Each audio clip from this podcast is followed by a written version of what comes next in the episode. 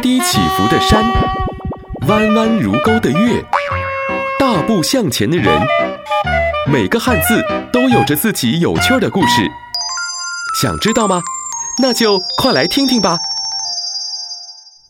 说到美，你首先会想到的是什么呢？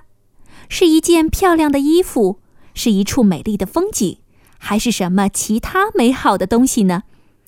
但如果你用这个问题去问我们的古人，我猜想他们首先想到的可能是鲜美的食物。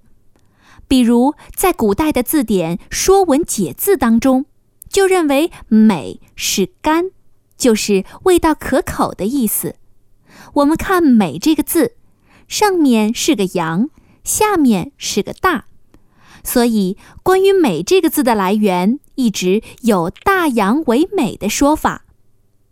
不过，关于“美”这个字，还有一种说法，认为“美”这个字的下面是个人字。那么，人和羊结合在一起，代表着什么意思呢？可以理解为人的头上戴着一种羊角做的头饰。还有人认为“美”字上面的部分就是一种野鸡毛做的头饰，一个人戴着头饰，不是很美吗？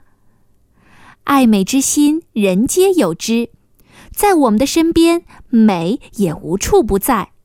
比如美味、美感、美观、美妙、美貌、美满、美称、美德、美名、美谈、美术、美工。美化，真是美不胜收啊！